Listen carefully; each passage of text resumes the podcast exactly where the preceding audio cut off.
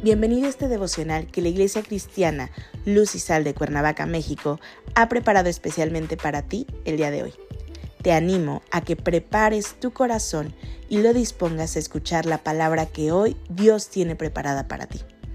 ¿Listo? Vamos a comenzar.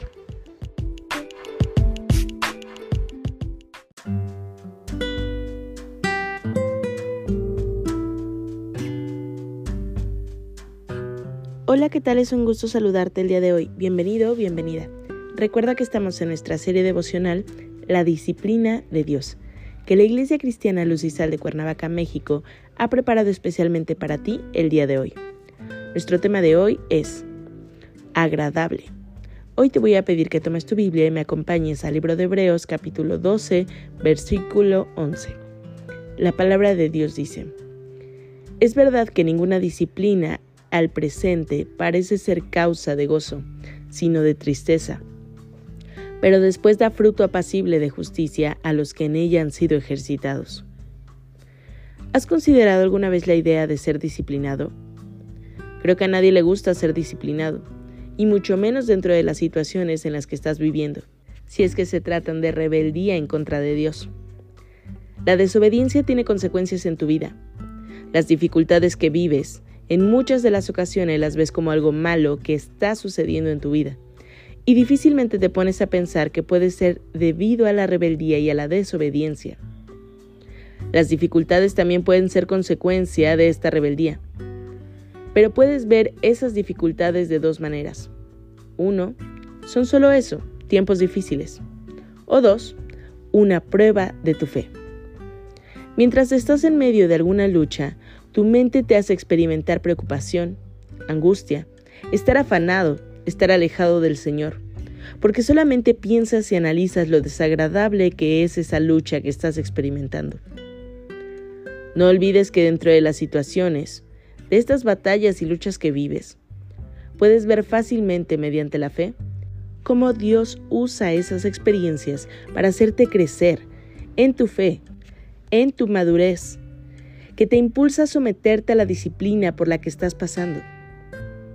Tal vez en momentos difíciles puedas ver y sentir al Señor a tu lado. O posiblemente te sientas desamparado y exclames, Dios me está castigando.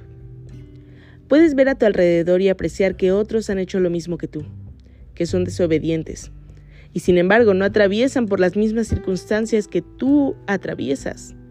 Y te preguntas, ¿por qué? Porque a mí, créeme que no es para tu mal. Dios te ama y por lo mismo está obrando en tu vida y quiere corregir tus pasos. Tenemos entonces que la disciplina de Dios es buena para retomar el camino, para restaurarte, y debes dejar y aprender el proceso que se requiere para hacerte crecer. La disciplina es restauración, es consejo, guía y formación. Por tanto, la disciplina de Dios es agradable, porque tiene propósitos para tu vida. Te lleva al arrepentimiento, te purifica, te santifica y corrige tu camino hacia Dios.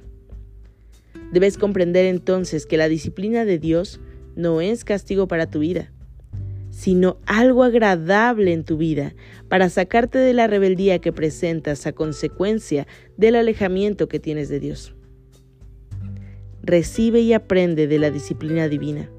No esperes a ser azotado por la resistencia que puedas presentar a ser disciplinado. Acompáñame a orar. Padre bendito, en el nombre de Jesús, gracias Señor te damos por tu amor, por ese amor de Padre Señor que nos corrige y nos disciplina cuando estamos alejados de ti, cuando nuestro corazón se ha endurecido y nuestra rebeldía Señor nos ha llevado a caminos lejos de ti. Padre, hoy nos ponemos delante de ti, Pedimos que tomes nuestra vida, que tomes nuestro corazón, que seas tú, Señor, moldeándonos conforme a tus propósitos y conforme a tu perfecto plan. Que seas tú, Padre, siendo nuestra fuerza y nuestra ayuda para dejar atrás nuestros pecados, Señor, para dejar atrás esa rebeldía que hace separación de ti. Entregamos este día en tus manos, Señor, y pedimos que tu presencia sea siempre con nosotros. En Cristo Jesús oramos. Amén.